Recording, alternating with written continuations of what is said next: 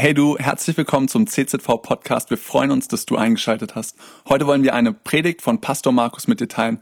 Viel Spaß beim Anhören. Wie schön es ist, dass wir Gottesdienst feiern dürfen, dass wir uns treffen können hier um unseren Herrn, um sein Wort herum. Und ich möchte über ein ganz wichtiges Thema sprechen, das mir schon lange auf dem Herzen liegt und heute habe ich Gelegenheit darüber zu predigen, nämlich Gottes Willen für dein Leben um Gottes Willen, was will Gott mit deinem Leben anfangen? Ich habe eine Tochter, die ist meine kleine Prinzessin, elf Jahre alt, und sie hat einen neuen Lieblingsfilm, nämlich Cinderella, ganz neu verfilmt und sie hat es diese Woche zum fünften Mal mit ihrer großen Schwester angeschaut. Also sie liebt diesen Film und sie kriegt's nicht satt, diesen Film immer wieder anzuschauen. Am Rande habe ich es nochmal mitverfolgt, also mir hat er einmal gereicht, dieser Film, aber am Rande habe ich es mitverfolgt und am Ende dachte ich und habe es auch ausgesprochen, hey, der Film hat lauter Happy Endings. Also die ähm, der Prinz gibt seinen Thron auf, entscheidet sich für die Liebe seines Lebens, Cinderella. Cinderella muss nicht Prinzessin und Königin werden, sondern sie darf ihrer Leidenschaft Mode, Design nachgehen. Und ihr merkt schon mal, es ist eine neue Verfilmung, ja, ein bisschen anders als vielleicht Cinderella, wie du es kennst, aber gut gemacht, also ein schöner Film. Und ähm, Stattdessen wird die Schwester vom Prinzen, wird die zukünftige Königin, was ihr Traum ist, nämlich das Reich neu zu gestalten und, und ähm, für viele gute, positive Veränderungen zu sorgen. Und sogar der alte König und die Königin verlieben sich wieder neu ineinander. Oh, hey, wer liebt Happy Endings? Ja, oh, Happy Endings. Und jetzt lass uns mal unser Leben anschauen. Glaubst du an Happy Endings in deinem Leben? Glaubst du, dass, dass aus deinem Leben, und vielleicht bist du an einem Punkt, wo, du drüber nachdenkst und sagst, hey, mein Leben ist eigentlich ein Scherbenhaufen und ist so viel schief gelaufen bisher und überhaupt, wo, wo ist Gott so in meinem Leben dran? Ich möchte dir Mut machen. Ähm, Gott ist gut und das Leben ist schön. Und Gott macht am Ende alles gut. Und wenn es noch nicht gut ist, dann ist das Ende noch nicht da, möchte ich dir aussagen heute Morgen, ja? Und ich möchte mal dein Leben so wie diese Schatzkiste hier vergleichen. Du bist ein Geschenk. Ein Riesenschatz, was Gott in dein Leben hineingelegt hat. Und die Bibel bringt es an einem Punkt zum Ausdruck, nämlich Jeremia 29, Vers 11, wo, wo Gott spricht, ich weiß, was für Gedanken ich über euch habe. Machst du dir manchmal Gedanken über dein Leben? Gott macht sich Gedanken über dein Leben. Und er spricht Gedanken des Friedens, nicht des Unheils, um eine, euch eine Zukunft und eine Hoffnung zu geben. Und das ist mein Gott, ihr lieben Freunde. Ich glaube nicht an, an Karma und Schicksal und, und ähm, dass, dass, dass am Ende nichts Gutes dabei herauskommt. Ich glaube auch nicht, dass das immer alles glatt laufen muss im Leben und dass das Leben Spaziergang mit Gott ist und, und dass du keine Täler erlebst und, und auch Schicksalsschläge miterleben kannst. Das glaube ich auch nicht. Das, das, das, das ist Fakt, das gibt es. Aber ich glaube an einen Gott, der gute Pläne hat für unser Leben, der eine Hoffnung hat, der Zukunft hat, der dir Frieden schenken möchte für dein Leben. Und die große Frage ist, wie entdecken wir das? Wie entdecken wir Gottes Pläne für unser Leben, diesen Schatz, den Gott in unser Leben hineingelegt hat? Wie finden wir den? Und als, als Teenager, als kleines Kind, da hast du vielleicht noch große Träume und du fragst dich, wen werde ich mal heiraten? Welchen Beruf werde ich haben im, im Leben? Werde ich reich werden oder muss ich Missionar in Afrika sein? Ein armer Missionar und, und was, was hat Gott für Pläne in meinem Leben? Und ich möchte dir eine Bibelvers heute in dein Herz schreiben. Ein Bibelvers, der diese Antworten ganz klar, diese Fragen ganz klar beantwortet. Du liest diesen Vers in 5. Mose Kapitel 19, Vers 28. Vieles, was der Herr, unser Gott, tut, bleibt uns verborgen. Doch was er von uns erwartet, das hat er uns eindeutig mitgeteilt. Er hat uns seine Gebote gegeben, die in diesem Gesetzbuch aufgeschrieben sind. Ihnen sollen wir und unsere Nachkommen für alle Zeiten gehorchen. Wenn es um den Plan Gottes für dein Leben geht, wenn du dich fragst, was ist Gottes Wille für mein Leben, dann unterstreicht er diesen Vers in deiner Bibel und macht er über diesen Vers immer wieder neue Gedanken, weil dieser Vers, er liefert uns zwei klare Antworten. Und die erste Antwort ist, dass es Dinge gibt, die bei Gott verborgen sind. hey, ähm, vielleicht fragst du dich, wen werde ich heiraten? Ich, ich kann es dir nicht sagen. Das sind Dinge, die verborgen sind. Ähm, was, was wird aus unserer Zukunft werden? Du, ich kann nicht in die Zukunft schauen, ich weiß es nicht. Das sind viele Bereiche unseres Lebens, die sind einfach verborgen, das sind Geheimnisse Gottes, das sind Pläne, die er hat, die ich aber noch nicht erkenne, die ich noch nicht irgendwo weiß, wo es hingeht, die Reise. Es gibt einfach Dinge, die sind verborgen. Und wie, wie können wir da mit, mit diesem Aspekt umgehen? Das werde ich im zweiten Teil kurz behandeln, wo die Bibel uns auch ein paar Leitplanken dazu zeigt, für diesen verborgenen Bereich unseres Lebens, wie wir damit umgehen sollen. Aber es gibt etwas, was dieser Vers uns mitteilt, was klar und offensichtlich ist. Nämlich, er hat uns eindeutig mitgeteilt, was er von uns erwartet. Er hat uns seine Gebote gegeben die in diesem Gesetzbuch aufgeschrieben sind. Und ihnen sollen wir und unsere Nachkommen für alle Zeiten gehorchen.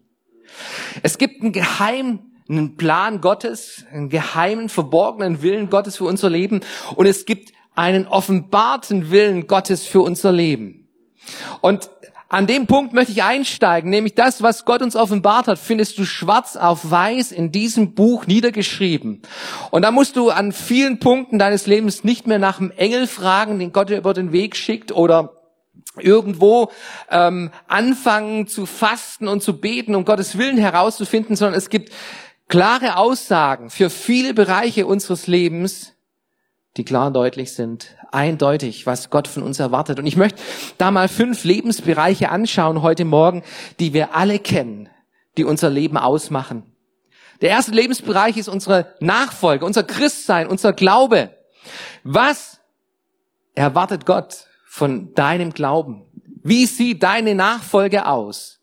Und wir lieben Jesus. Hey, wir lieben es im Gottesdienst Jesus anzubeten und dann gehen wir raus durch die Türe hindurch und wir leben unseren Alltag. Wir haben unsere Pläne, unsere Ziele, unsere Wünsche und wir merken, manche Bereiche, die bleiben leer in meinem Leben. Und es kann vielleicht damit zusammenhängen, was Jesus sagt in Johannes 14, Vers 23, wer mich liebt, richtet sich nach dem, was ich gesagt habe auch mein Vater wird ihn lieben und wir beide werden zu ihm kommen und für immer bei ihm bleiben. Das ist ein ganz klarer, offensichtliche Erwartung, die Gott an unser Leben hat. Wenn du Jesus nachfolgen willst, wenn du Jesus liebst, dann geht's nicht nur um Worte, um Worte in der Anbetung, wenn du Lieder singst, sondern dein Leben, wonach du dich richtest, das zeigt, wie sehr du Gott liebst, wie sehr ähm, du entschlossen bist, Jesus nachzufolgen. Und dieser Vers sagt uns, dass, dass wir verbunden sind mit Jesus Christus in Liebe, in der Nachfolge. Der Heilige Geist, der lebt in mir. Und da erlebe ich ganz viel Zuspruch. Wir haben einen Gott, der uns ermutigt, einen Gott, der in mein Leben zuspricht und sagt, Markus, ich bin bei dir, ich bin mit dir. Und, und meine Kraft, die schenke ich dir. Und mein Heiliger Geist, der führt und der leitet dich. Ich erlebe ganz viel Zuspruch Gottes in meinem Leben. Aber Gott hat auch einen Anspruch an mein Leben.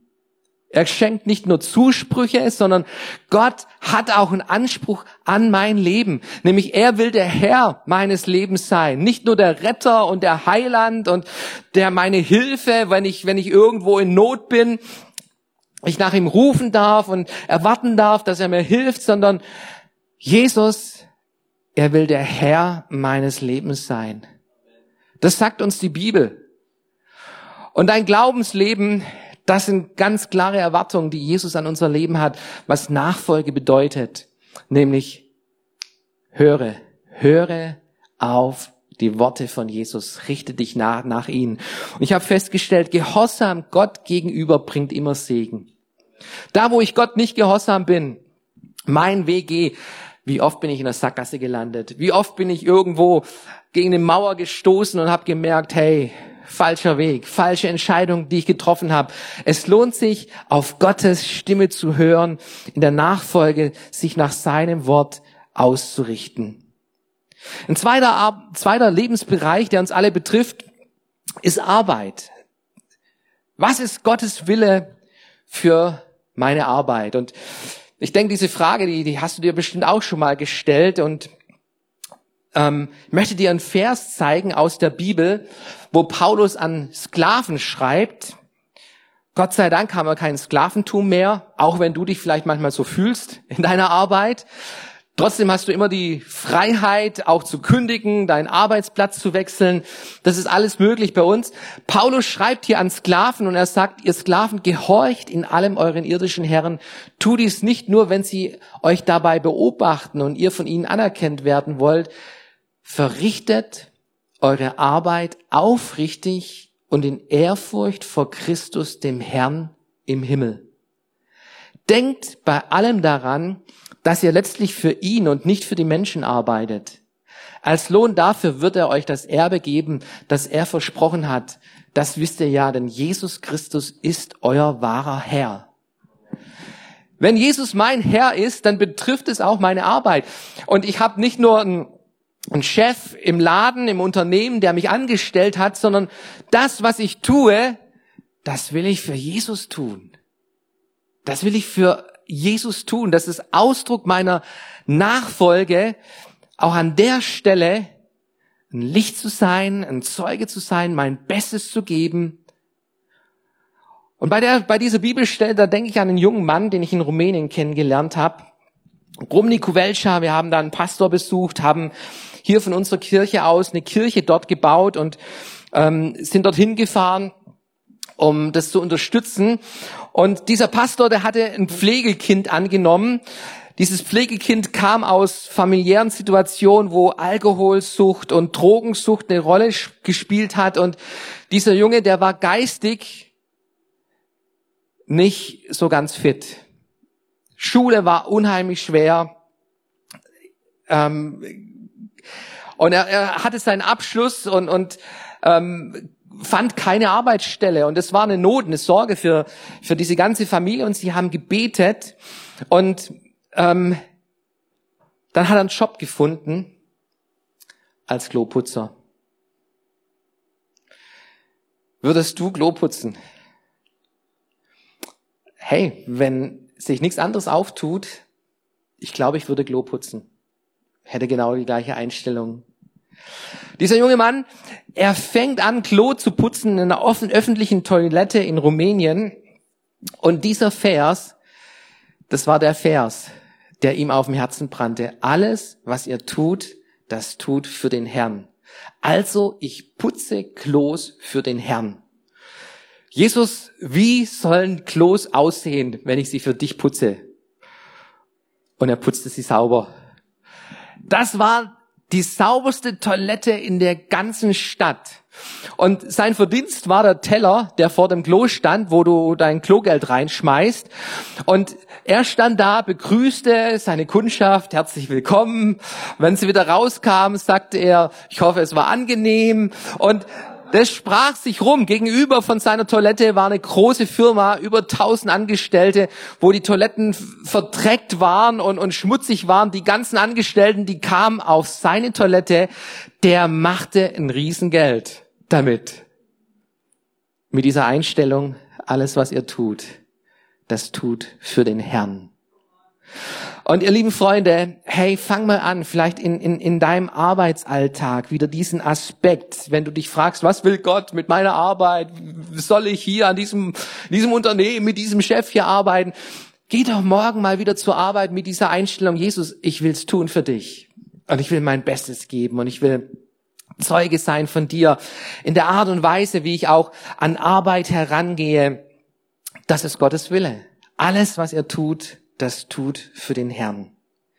Ein dritter Lebensbereich ist Gemeinde. Es gibt kein Christsein ohne Gemeinde. Es gibt kein, kein Solo-Christentum, sondern Gott führt immer in Gemeinschaft hinein, in Gemeinde, wo sein Trainingsfeld ist, wenn es darum geht, was hat Gott für einen Plan für mein Leben, dann kommst du nicht an Gemeinde vorbei. Das ist, das ist die, die, die, ähm, das ist, das, das ist die Familie Gottes, wo du als Kind hineinkommst, als geistliches Kind auch, wenn du schon über 14 bist, dann bist du kein Kind mehr, ja.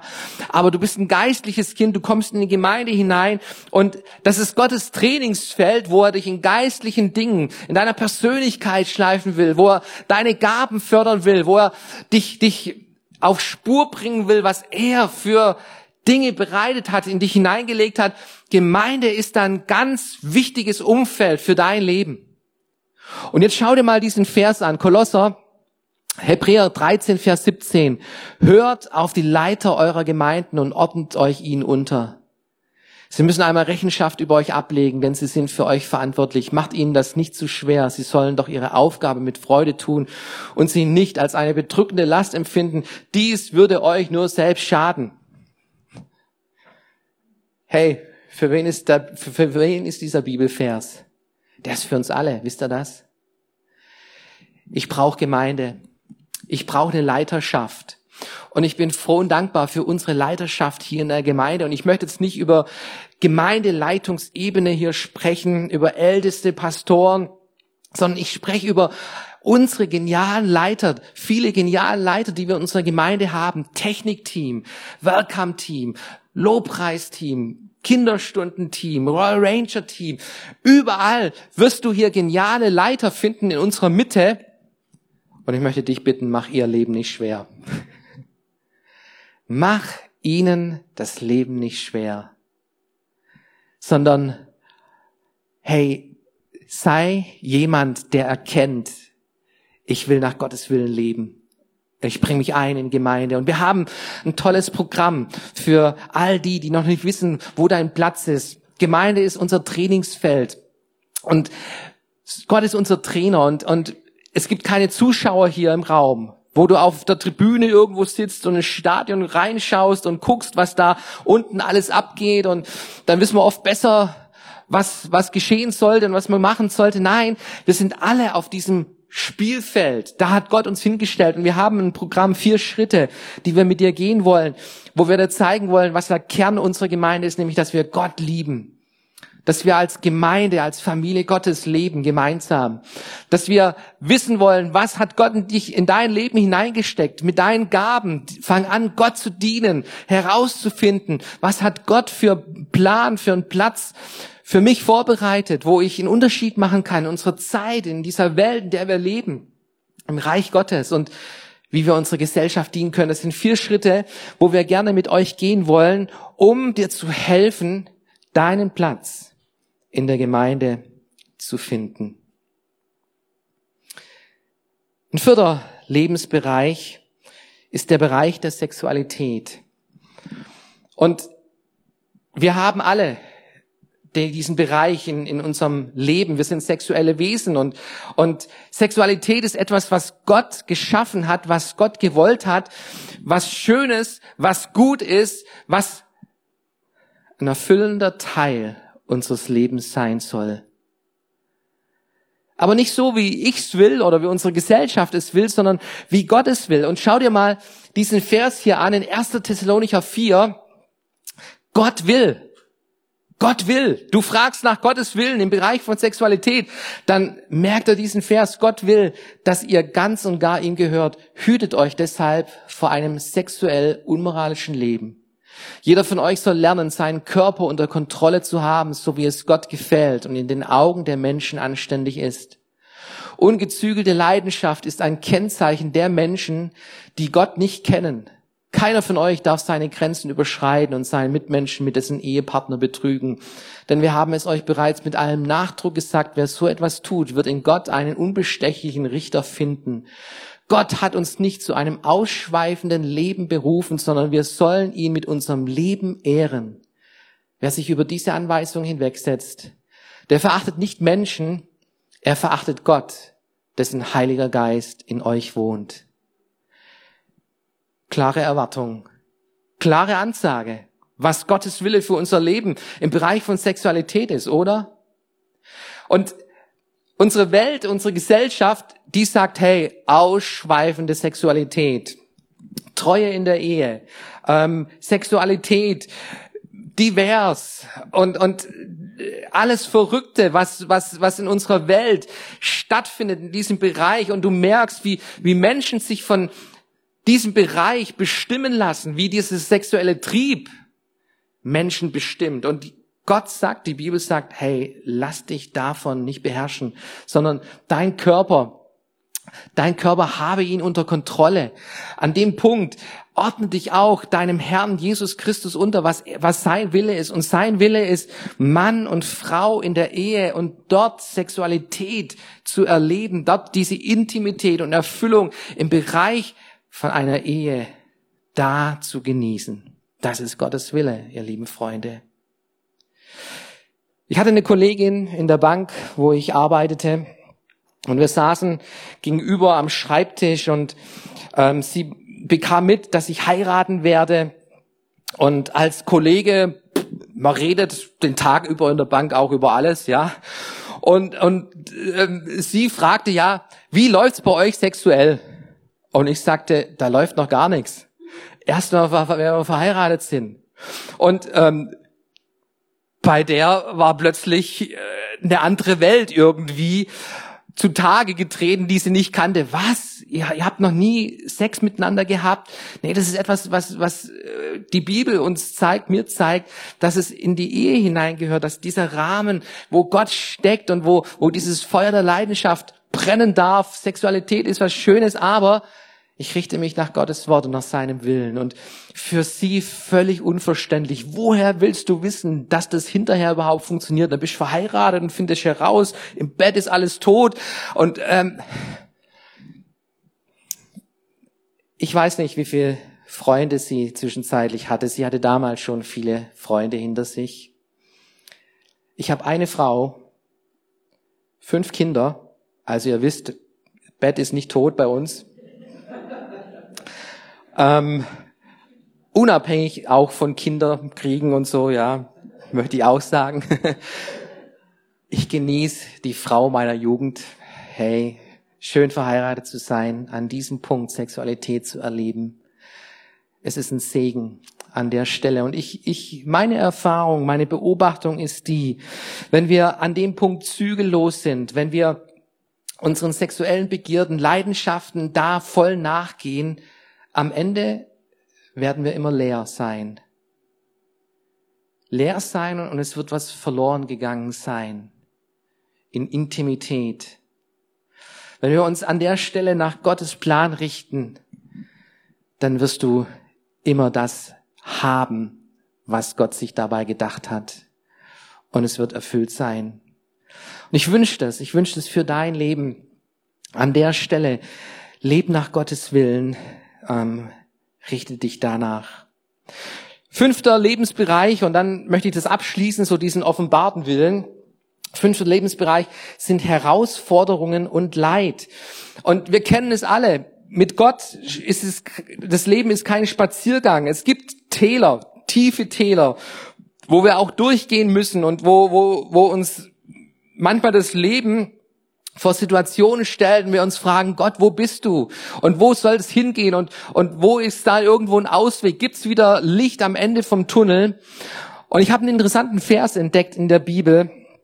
1. Petrus 4, Vers 19.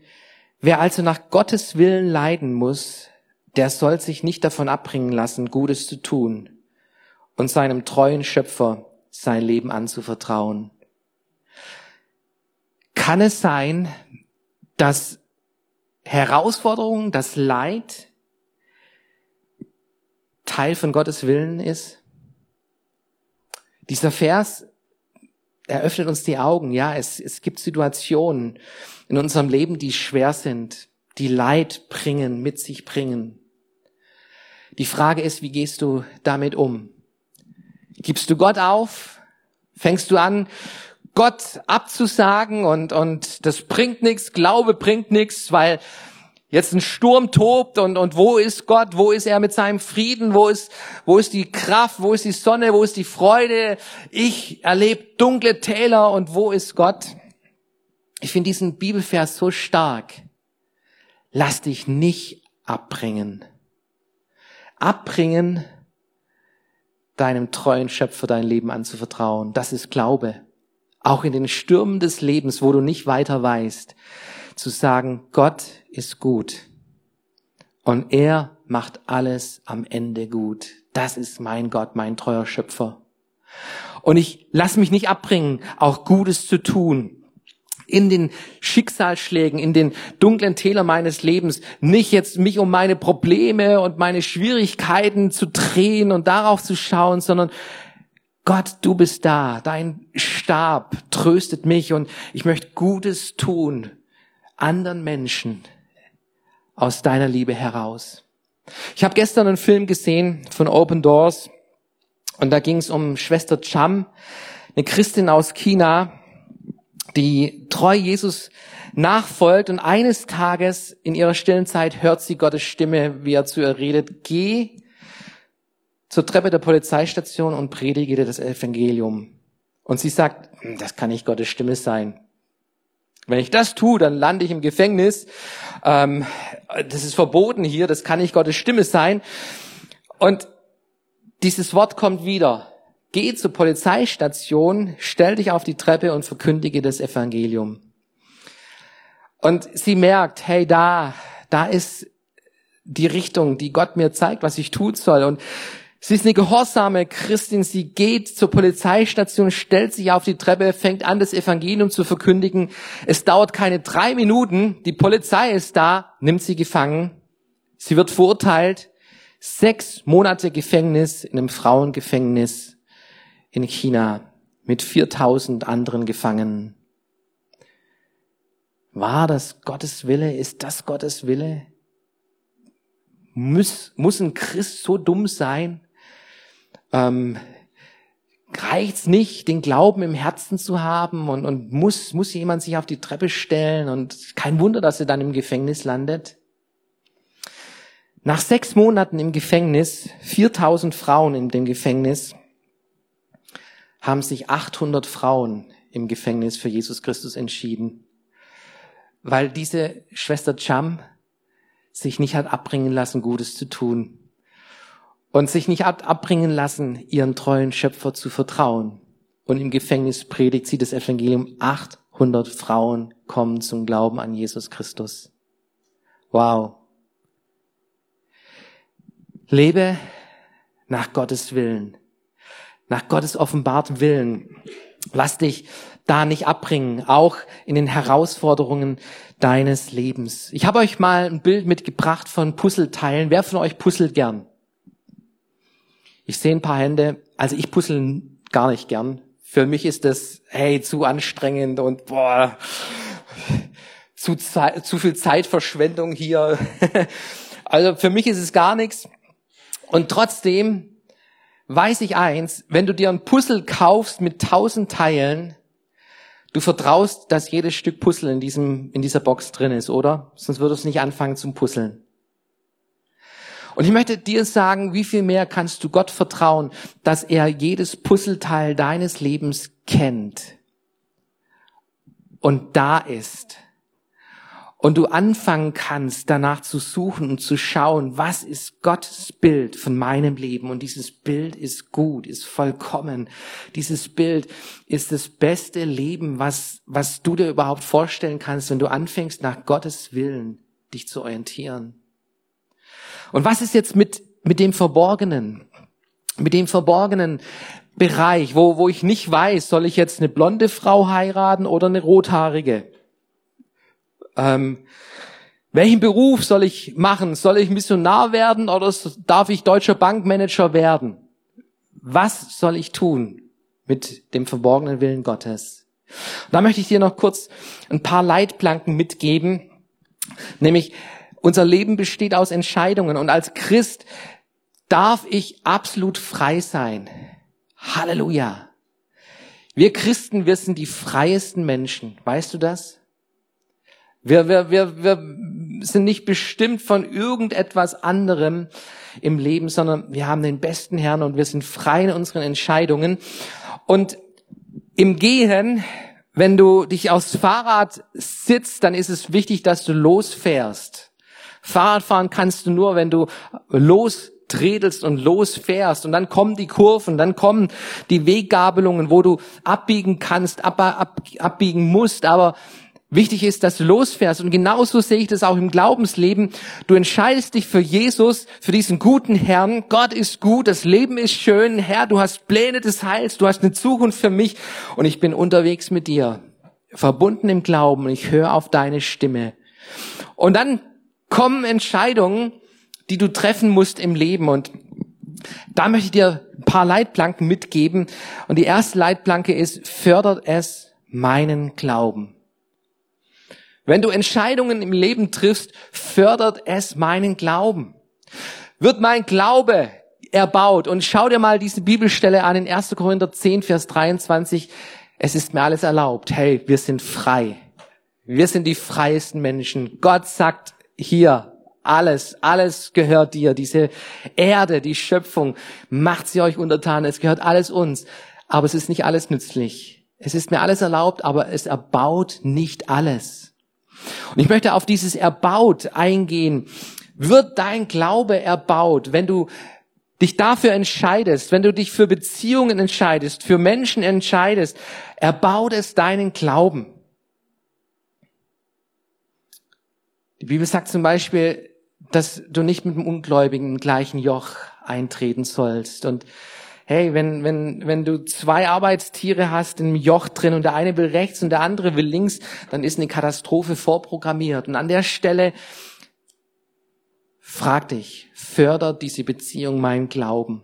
Hab Jesus an erster Stelle. Und ich gebe jedem jungen Menschen, der auf der Suche nach einem Ehepartner ist, den Rat, such dir jemanden, der Jesus mehr liebt als dich. Dann gehst du auf Nummer sicher dann gehst du auf Nummer sicher. Such jemanden, der Jesus mehr liebt als dich.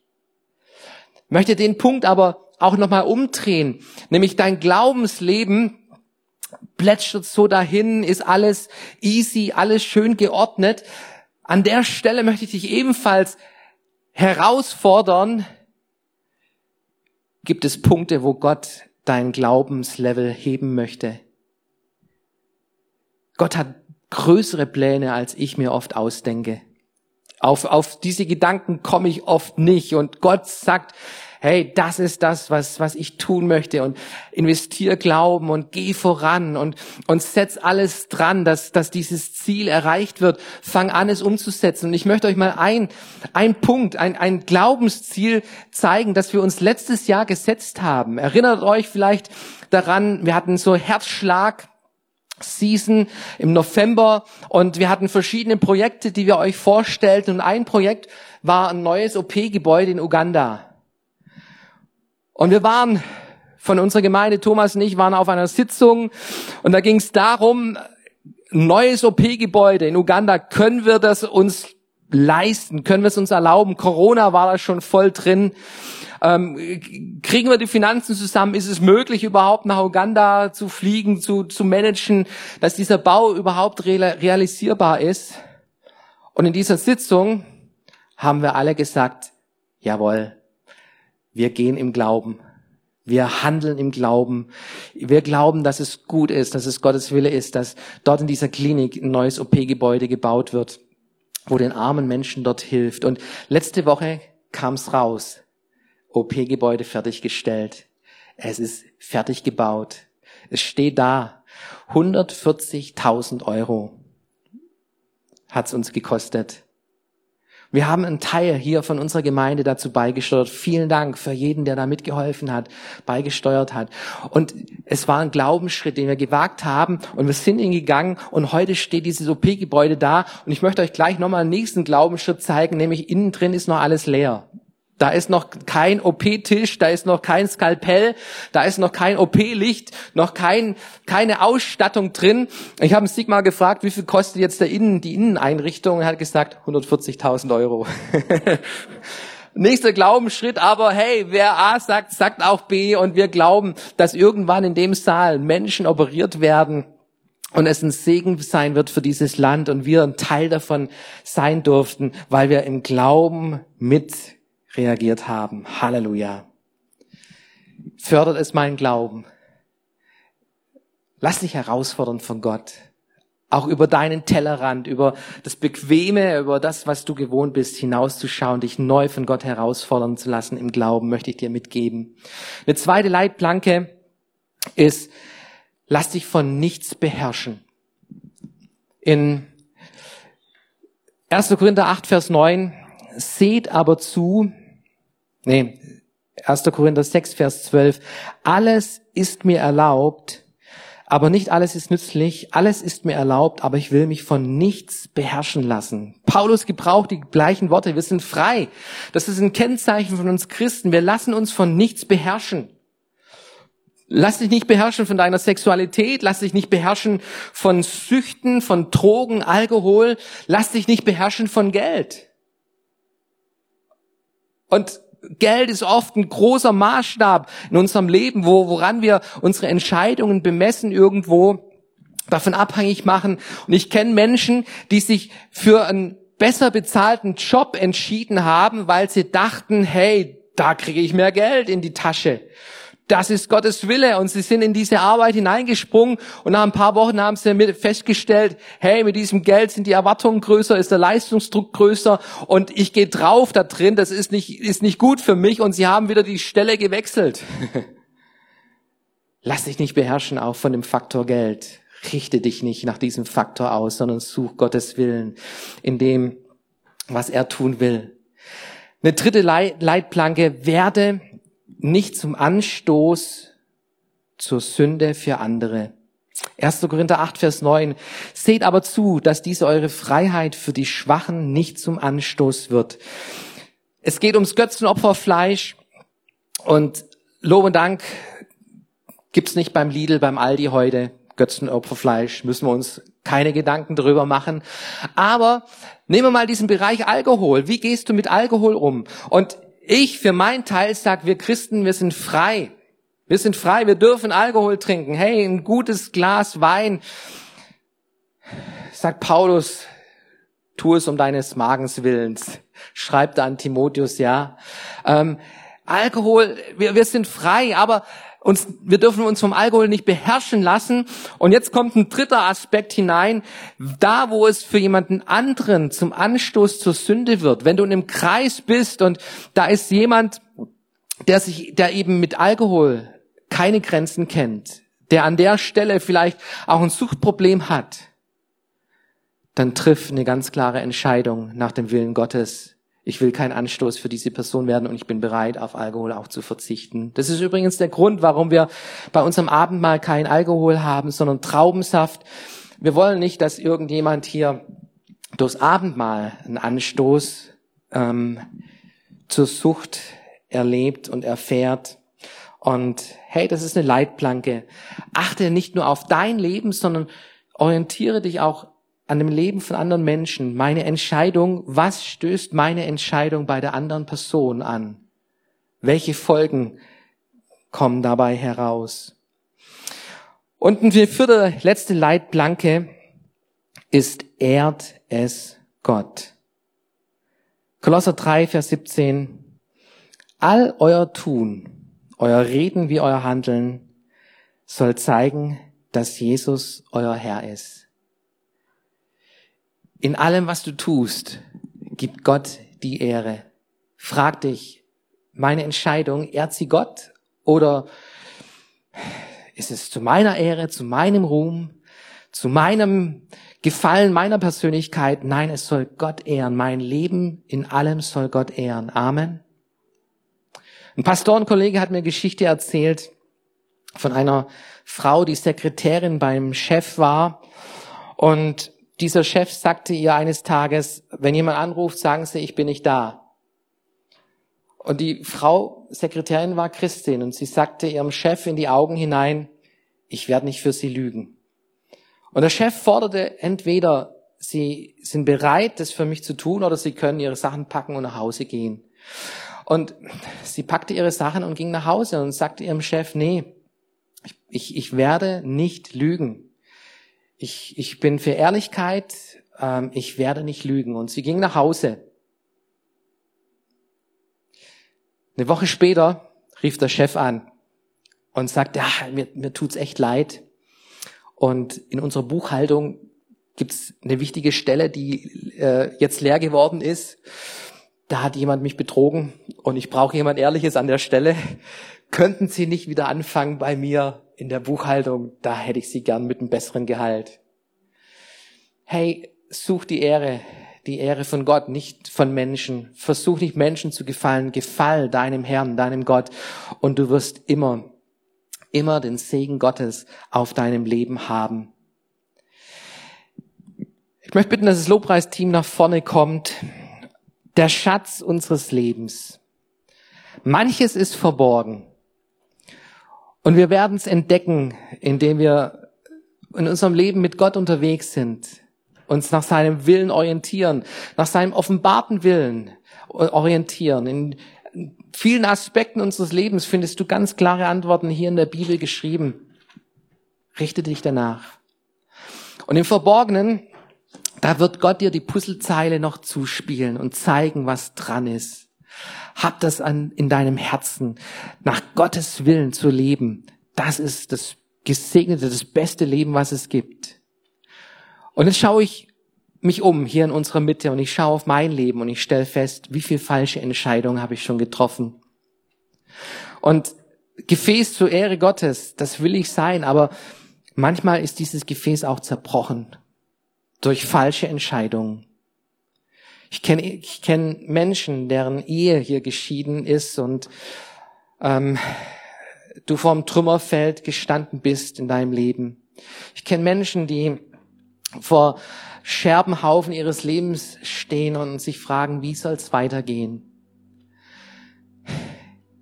Ich habe keine pauschalen Antworten für dich, aber ich habe die Antwort, Gott ist gut. Das Leben mit ihm ist schön.